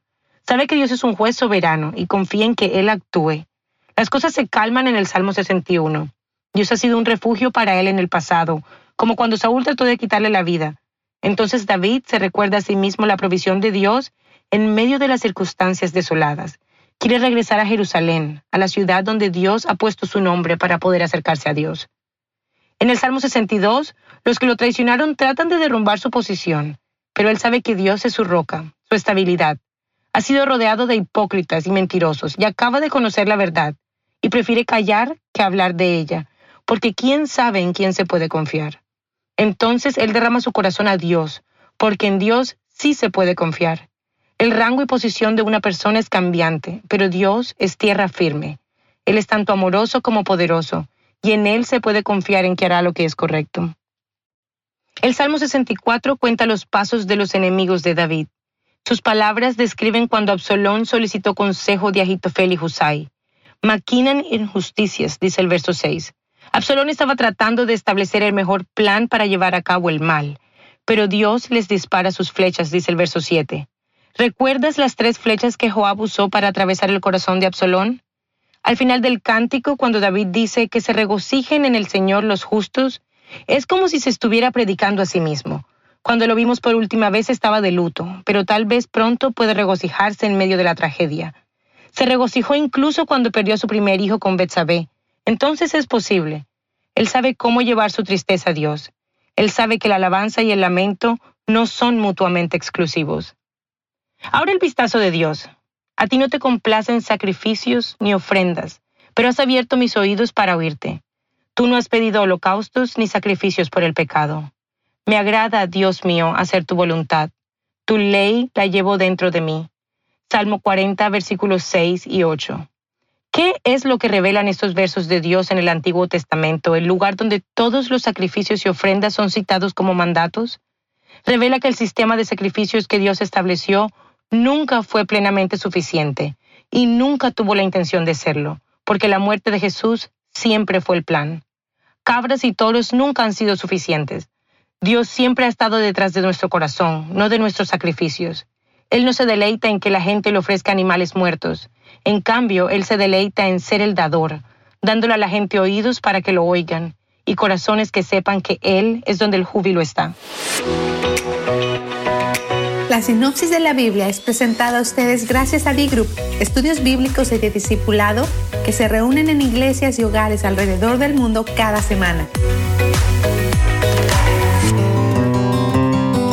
Son algunos de los mejores hombres en el ejército de los Estados Unidos son conocidos como los Navy SEALs, y cuando hay una misión que es casi imposible, los envían detrás de las líneas enemigas. O tal vez es una misión encubierta altamente sensible con grandes probabilidades en contra.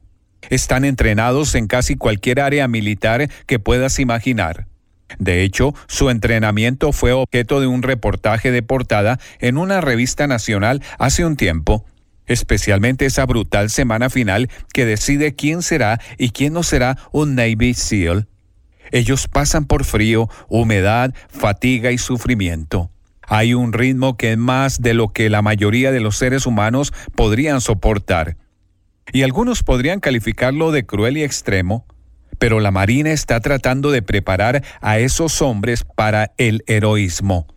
Dicen que están tratando de construir hombres que aprendan una forma de pensar que a menudo es la diferencia entre un héroe y un cero, apagar el dolor y centrarse en la misión. Hoy quiero tener una palabra contigo acerca del tema la misión y el dolor. Aquí tenemos nuestra palabra para hoy de la palabra de Dios en 2 a Timoteo capítulo 2 versículo 1. Dios dice a través de Pablo, Tú pues, hijo mío, esfuérzate en la gracia que es en Cristo Jesús.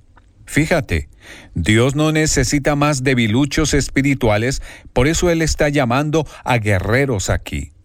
Y en el versículo 4 Él dice, ningún soldado que quiera agradar a su superior se enreda en cuestiones civiles. Bien, ¿qué implica eso? Versículo 3. Soporta penalidades como buen soldado de Jesucristo. Resistencia. Permanecer con la misión aun cuando está sufriendo. Esos Navy SEALs lo hacen por su país. Nosotros lo hacemos por nuestro Salvador. Nuestra misión es ser como Jesús para que la gente de nuestro mundo pueda ver cómo realmente es Él y ser su representante personal para la gente que está perdida en necesidad y no tiene esperanza para la eternidad sin Él. Pero hay un problema. En lugar de apagar el dolor y centrarnos en la misión, nuestra tendencia es centrarnos en nuestro dolor y olvidar nuestra misión, y poner la obra del Señor a la manera como nos sentimos. Cuando estamos sufriendo, admitámoslo. Solemos centrarnos bastante en nosotros mismos, ¿verdad? Nos consume nuestra supervivencia, nuestras necesidades, nuestro dolor, y eso es natural, es comprensible, pero es inaceptable para un soldado de Jesucristo. No importa cuán grande fuera el dolor, él nunca abandonó su misión, ni cuando su familia se volvió contra él, ni cuando las multitudes se volvieron contra él, ni cuando su vida fue amenazada, ni cuando fue arrestado o golpeado o humillado o clavado en una cruz. Incluso cuando estaba muriendo, Jesús estaba pendiente de su madre, estaba tendiéndole la mano a un ladrón moribundo, estaba perdonando a quienes le crucificaban. Nunca nos enfrentaremos al dolor que nuestro líder sufrió, pero si tenemos nuestra porción de dolor, esta es la pregunta. ¿Nos retiramos de lo que hemos estado haciendo para el Señor cuando la situación se pone difícil o cuando estamos sufriendo? ¿Renunciamos cuando todo está oscuro? Si olvidas tu misión a causa del dolor, aún puedes pertenecerle a Jesús. Su amor por nosotros es incondicional. Esto no se trata de su amor por ti, se trata de tu amor y servicio para Él. Él quiere confiarte algunas tareas heroicas. Está buscando héroes como dice la canción. Jesús necesita algunos hombres buenos. En los rigores de tu vida, ahora mismo el entrenamiento y las pruebas de Jesús no son para hundirte, son las herramientas de Él para hacerte, forjarte un guerrero, para fortalecerte, para prepararte en pro de una gran obra para el Señor. Queremos saber de ti. Escríbenos. Dinos qué te pareció el mensaje de hoy, cómo te ha ayudado. Escríbenos hoy mismo a una palabra contigo arroba transmundial.org. Les habla Henry Tolopilo, voz del programa Gracias a vosotros en otro momento de gracia. Savonarola ha sido llamado el faro encendido de la Reforma. Sus sermones denunciaban el pecado dentro de la iglesia y esto ayudó a preparar el camino para la Reforma protestante. Muchos que escucharon sus sermones salían aturdidos, perplejos, sin hablar. Se escuchaban sollozos de arrepentimiento mientras el Espíritu de Dios movía sus corazones. La gente pecaminosa no tolerará un estándar justo. Pero recuerde algo, los sufrimientos presentes no son dignos de ser comparados con la gloria que un día experimentará en la presencia de Cristo. Les habló Henry Tolopilo animándolo a vivir como un momento de gracia.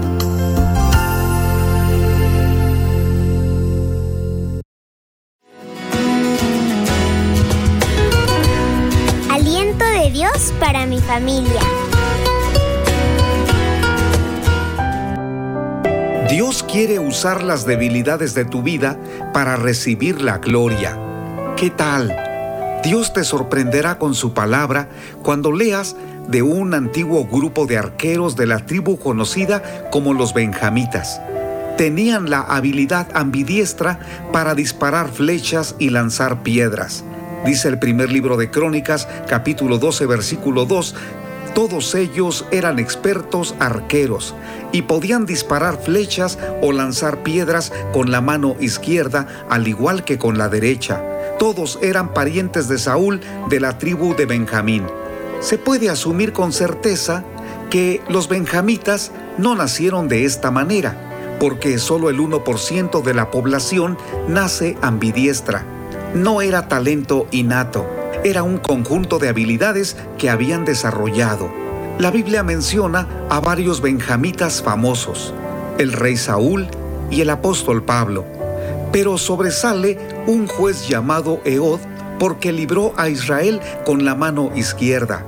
El libro de jueces capítulo 3 versículo 15 declara, pero los hijos de Israel clamaron al Señor y el Señor les levantó un libertador, Od, hijo de Gera, un hombre de Benjamín que era zurdo. La victoria que el Señor les dio por medio de la mano zurda de Ahod fue su grito de guerra. La mayoría de nosotros tiende a ignorar las manos no dominantes. ¿Por qué tomarse la molestia de usar nuestra mano izquierda cuando nuestra mano derecha es mucho más fácil y mucho mejor? Pero los métodos de Dios son diferentes a los nuestros. Él trabaja con los puntos débiles. El apóstol Pablo lo entendió cuando declaró en la segunda carta a los Corintios capítulo 12, versículo 9. Pero él me dijo, te basta con mi gracia, pues mi poder se perfecciona en la debilidad. Por tanto, gustosamente haré más bien alarde de mis debilidades para que permanezca sobre mí el poder de Cristo. Considera tus debilidades Puede ser tu salud, tus finanzas, tu familia, tu liderazgo apagado, el desempleo, las pocas oportunidades u otras condiciones que son adversas. ¿Verdad que nos desalentamos pensando que no saldremos adelante? ¿Cuánto añoramos aquellos tiempos cuando teníamos prosperidad? Pero debes saber que el Señor quiere usar tu vida cuando te sientes débil y agotado. En los momentos de debilidad es cuando el Señor Dios Todopoderoso desea recibir la gloria, brillará con su luz admirable y te rodeará con toda su fuerza. ¿Crees que Dios está limitado para bendecirte cuando estás viviendo con muchas necesidades o debilidades? De ninguna manera. Dios no tiene límites ni imposibles. Lo que desea de ti es tu total disposición, que le digas, te entrego lo poco que tengo, mi poca salud, el poco dinero y la poca energía física. ¿Qué hará el Señor?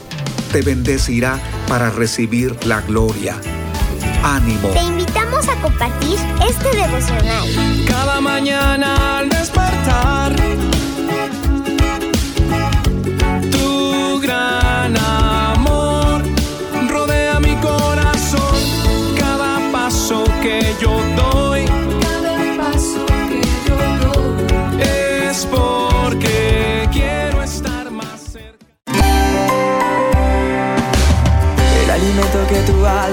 necesita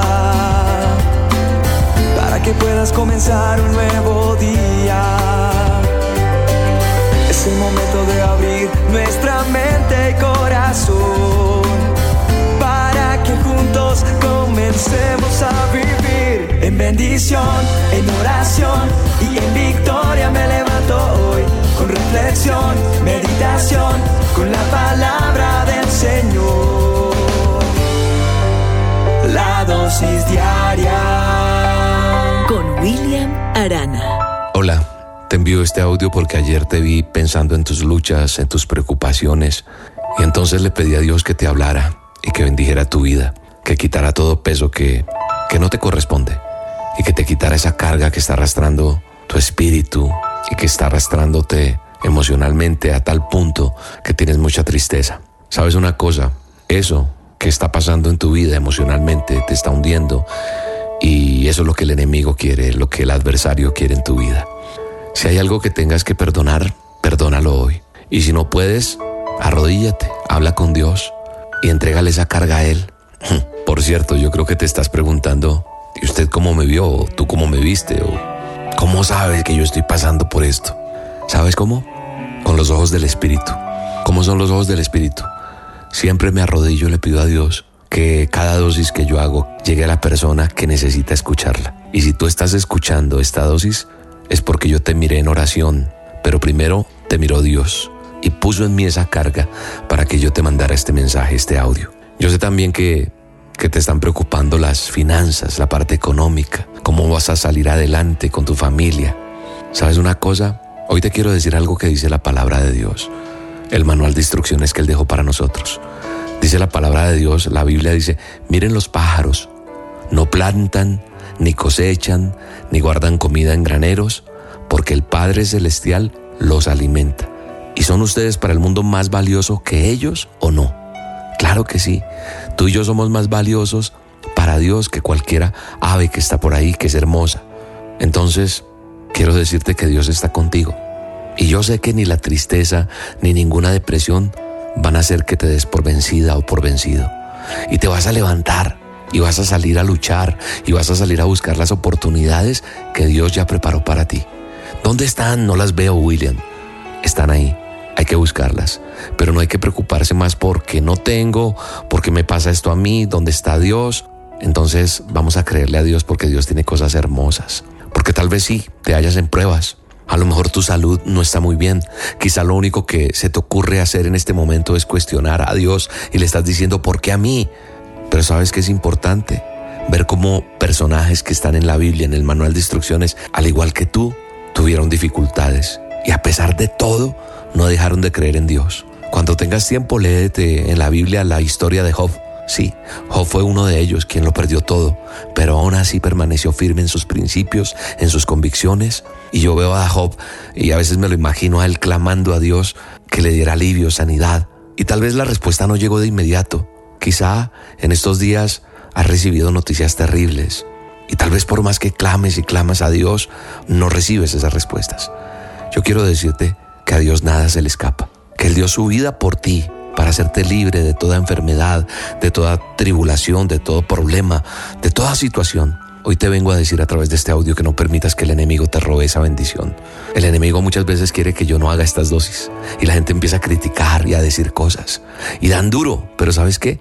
Yo me arrodillo y le digo, Señor, ¿qué hago? Y me dice, envíales este audio. Yo quiero decirles esto, así que no le permitamos al enemigo que nos robe las bendiciones. Vamos a buscar más su presencia. ¿Cómo lo buscamos? Arrodillándonos y sacando un tiempito para hablar con Él. Porque el mejor aliado contra el desánimo, contra la depresión, contra todo lo que pueda causar problemas y enfermedad, es la presencia de Dios. Cuando nosotros tenemos la presencia de Dios, entonces estamos enfrentando la batalla. Y sí, es la verdad, es una batalla la que tenemos. Pero ¿sabes cuál es el escudo de nosotros? El escudo tuyo, tu defensa son las promesas que Dios tiene para ti. Y cuando entonces yo me acuerdo de las promesas día a día, sonrío porque entiendo que Él no nos va a dejar. Y Él te está diciendo a través de este audio, a través de mi voz, que no te va a dejar, que no te va a abandonar, que estará contigo. Y mira lo que dice su palabra, el manual de instrucciones. Dice que no tengas miedo, que Él te creó, que te formó y que te llama por tu nombre. Y que cuando pases por agua no te vas a ahogar. Y que cuando pases por el fuego no te vas a quemar. Y que nada te va a consumir porque el Dios Todopoderoso, el Santo de Israel, te va a salvar, te va a sostener. Eso dice Isaías 43. Así que vamos para adelante. Hoy hacemos un trato, hagámoslo juntos. Con Dios, sí, hagamos un pacto. Que cada vez que te sientas que no puedes, que desmayas, en el lugar donde estés, vas a venir delante de Dios, delante de Jesucristo y dirás, Señor, toma mi carga, estoy cansada, estoy cansado, dame descanso, ayúdame. Y Dios va a traer fortaleza a tu vida porque Él está contigo. En el nombre de Jesús yo lo creo. Bueno, y te quiero recordar que mañana 23 de octubre tendremos nuestras tres reuniones presenciales como es habitual cada mes, a las 9, 11 o 1 de la tarde. Tú escoges el horario que más te conviene. La entrada es libre, carrera 13 6674 en Chapinero. Voy a estar compartiendo una palabra en vivo y en directo. No tienes que inscribirte. Puedes venir con tus hijos, con tu familia. Los rocapeques tienen reunión aparte de donde ellos aprenden del manual de instrucciones para toda la familia. Recuerda, 9, 11 y 1 de la tarde, mañana domingo. Un abrazo. Bendiciones.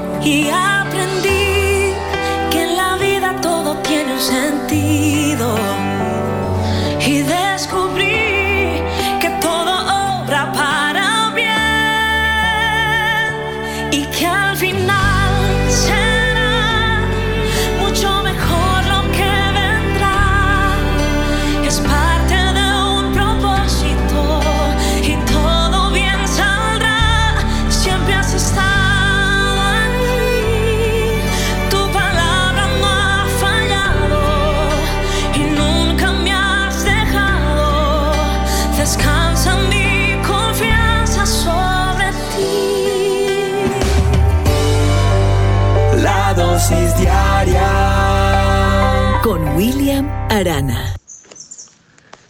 Muy buenos días, ¿cómo están todos? Espero se encuentren todos bien. Vamos a comenzar orando a nuestro Dios. Padre nuestro, gracias, gracias porque cuando vemos en tu palabra la grandeza tuya y también cómo actúas y cómo cada uno tendremos que dar cuenta ante tu presencia, te damos gracias porque tú enviaste al Señor Jesucristo para que viniera por nosotros, para que pudiéramos conocerte y tener vida eterna. Guíanos en este momento. Te lo rogamos en el nombre del Señor Jesús y te damos gracias por tu amor. Amén. Quiero que miremos lo que dice Salomón cuando escribe el Eclesiastés en el capítulo 8 y en el versículo 8 dice, no hay hombre que tenga potestad sobre el espíritu para retener el espíritu, ni potestad sobre el día de la muerte. Y no valen armas en tal guerra, ni la impiedad librará al que la posee. Aquí nosotros miramos esto y decimos, realmente es así. No hay hombre que tenga potestad sobre el espíritu para poder retenerlo. Cuando Dios dice basta y determina el día y la hora, tenemos que ir a dar cuenta ante su presencia. Dice que había un jefe de Estado eh, y iba a morir, debía dejar todo, riquezas, autoridad sobre todo un pueblo, debía dejar la familia, los amigos, y se había intentado todo para prolongarle la vida. Pero los médicos más eminentes se reconocían impotentes, parecía que no había más nada que hacer.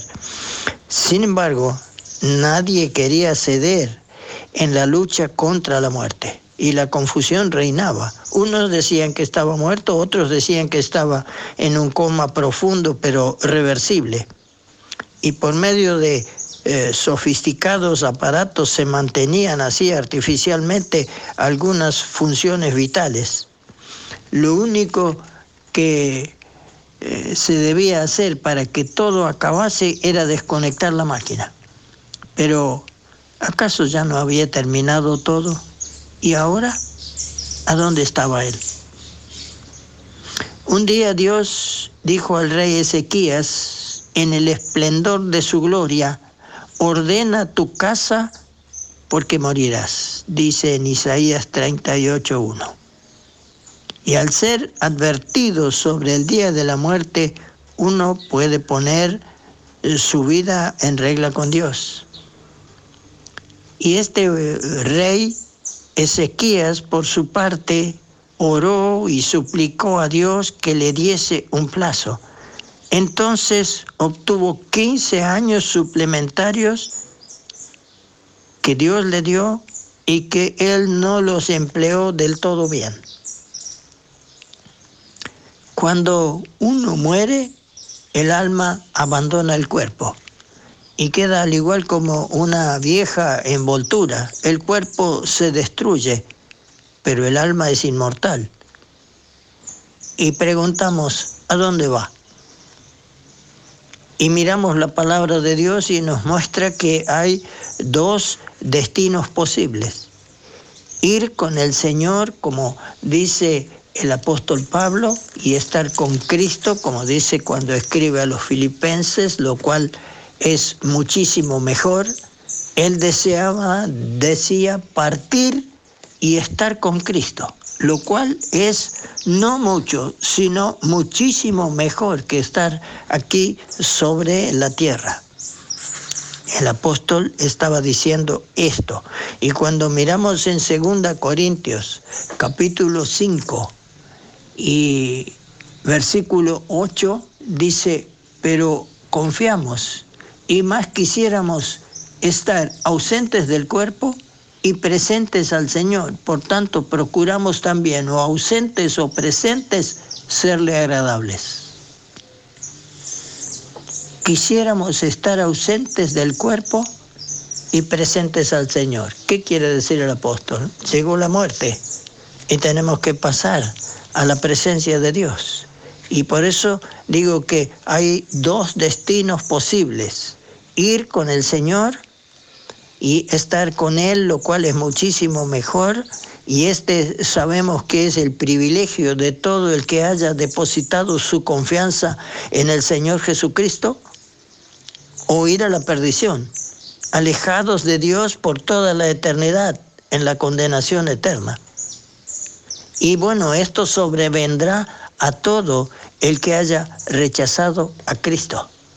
Hay un versículo en la palabra de Dios que nos aclara mucho todo esto y que da los dos destinos de cada ser humano y dice así en San Juan 3:36, el que cree en el Hijo tiene vida eterna, pero el que rehúsa creer en el Hijo no verá la vida, sino que la ira de Dios está sobre él los dos lugares, los dos destinos posibles.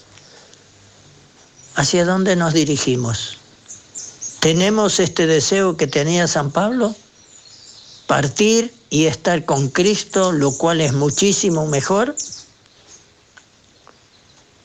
¿O tener que ser rechazado y escuchar la sentencia del Señor Jesucristo, no os conozco, apartaos de mí, obradores de iniquidad, malditos al fuego eterno, preparado para el diablo y sus ángeles. O escuchar al Señor decir, bien, buen siervo y fiel, sobre poco has sido fiel, sobre mucho te pondré, entra en el gozo de tu Señor. Ah, que, eh, ¿cómo nos hace pensar esto y saber con toda seguridad y certeza dónde vamos a pasar la eternidad? Porque el Señor lo aclara muy bien en su palabra y nos da toda la seguridad y la claridad para que no quede ninguna duda en ningún ser humano. El Señor nos dé sabiduría para que eh, podamos al eh, pensar o escuchar lo que escuchó el rey Ezequías. Ordena tu casa porque morirás. Y quiero decir a mis oyentes, esto está dicho por Dios, está establecido al hombre que viva y después de la vida la muerte, y después de la muerte el juicio ante su presencia. Entonces, estas palabras, ordena tu casa, para cada uno de nosotros ya están dichas de parte de Dios. Tenemos que escucharlas y tenemos que obedecerlas. Y hay quienes dicen, ah, yo creo en el Señor, pero le recibió como su Salvador o todavía no. El Señor obre en cada una de nuestras vidas para que podamos disfrutar de la gracia suya. Que así sea. En el libro del profeta Isaías capítulo 6, verso 8, dice, después oí la voz del Señor que decía, ¿a quién enviaré y quién irá por nosotros? Entonces respondí yo, heme aquí, envíame a mí. Hoy me gustaría tratar sobre el tema palabras de vida.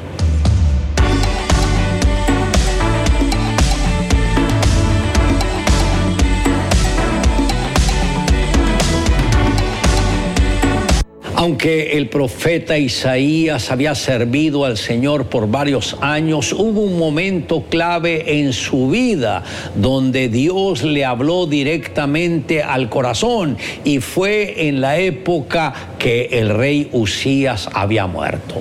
Aunque el profeta amaba mucho al rey y extrañaba su partida, no obstante el Señor se le reveló al profeta donde el profeta lo vio sentado en un trono de gloria y los serafines adorando al Señor y que no cesaban de decir, santo, santo, santo es el Señor. Cuando Él está teniendo esta visión, exclama y dice, ay de mí que soy muerto, porque siendo hombre inmundo de labios y habitando en medio de pueblo que tiene labios inmundos, han visto mis ojos al Rey Jehová de los ejércitos. Esto está en el capítulo 6, verso 5 del libro del profeta Isaías.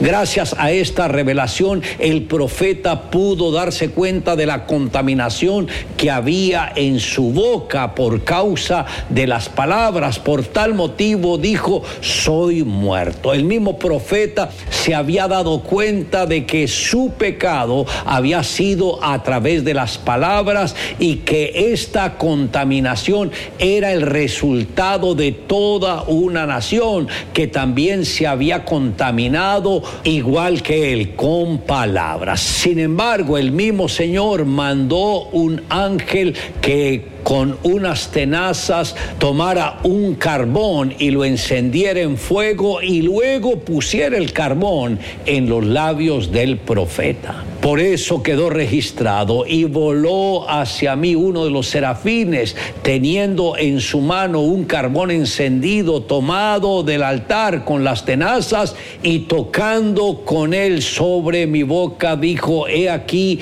que esto tocó tus labios y es quitada tu culpa y limpio tu pecado.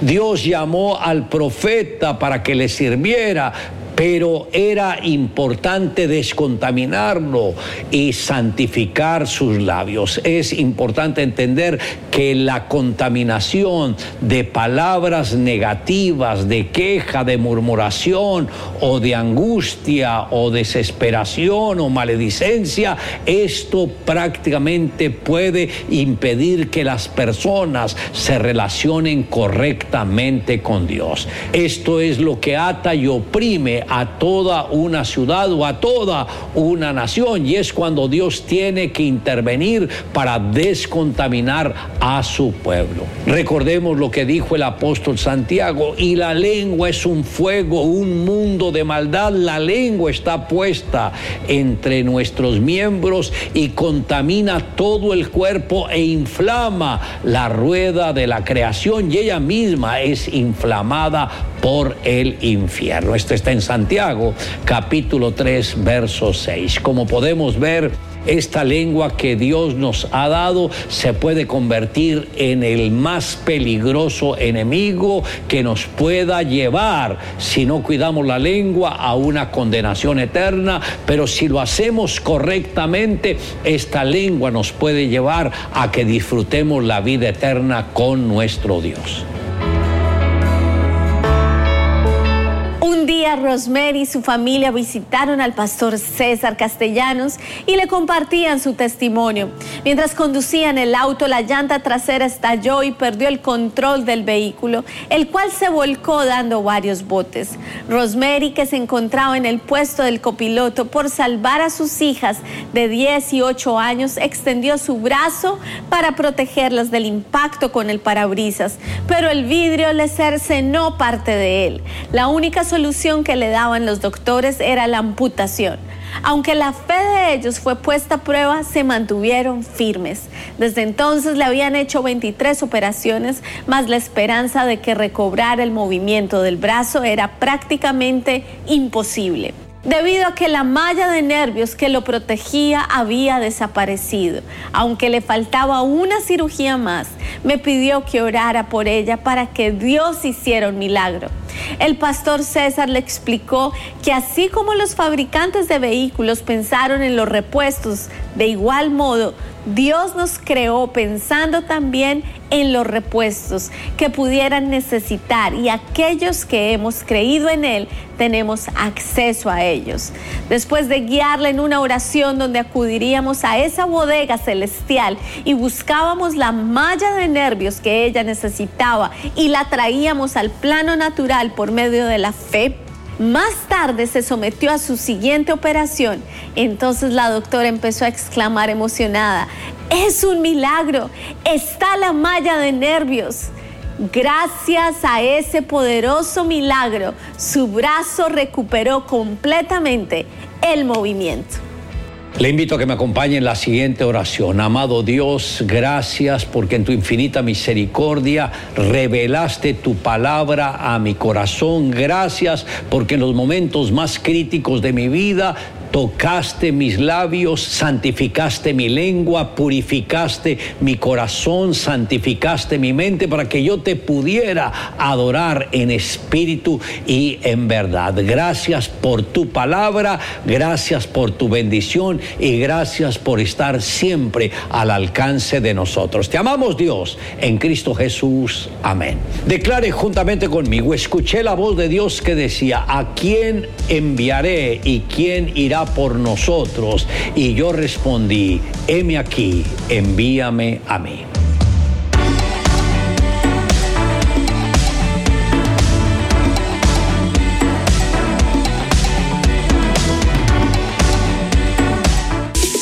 Somos Rema Radio. 10 años contigo. 10 años impactando tu vida. Rema Radio, gracias por tu preferencia. Impactando tu vida con poder.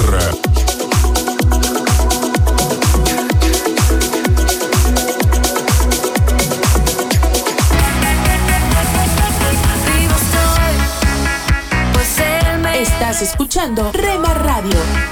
Mis ojos cerrados. Transmitiendo desde Jalisco, México. Ahora yo puedo ver. Impactando tu vida con poder. Oh, Estás escuchando Tiempo devocional, un tiempo de intimidad con Dios. Sobre todo, tu majestad inigualable. Mi identidad está en la. Eh, Escucha y comparte. Comparte. Mi salvación en Tiempo devocional. En las plataformas Spotify, Google Podcast, Amazon Music y donde quiera que escuches tus podcasts. Dios me has escogido, me has adoptado. Pablo y Bernabé. Escucha. Escucha Tiempo devocional de lunes a viernes a partir de las 6 a.m. A través de Rema Radio. Sábados y domingos 8 a.m. por Rema Digital Radio. La palabra de Dios trajemos, no hay otra igual. Casa de Oración Santa Fe te invita a sus reuniones. Miércoles 8 pm, domingos 8 am y 11 am. Estamos ubicados. Plaza Santa Fe, Boulevard República de Honduras 104, Interior 9, Hacienda Santa Fe, Tlajomulco de Zúñiga, Jalisco. Casa de Oración Santa Fe, un lugar para adorar.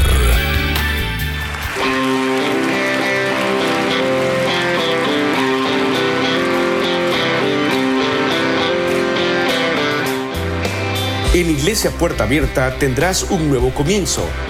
Ven con toda tu familia, todos los domingos a partir de las 5 de la tarde. Iglesia Puerta Abierta, nuevos comienzos.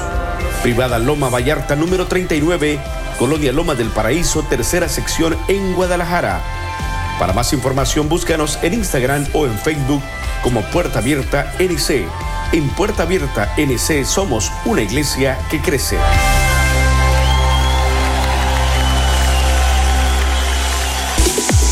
Somos Rema Radio. 10 años contigo. 10 años impactando tu vida. Rema Radio. Gracias por tu preferencia. Impactando tu vida con poder.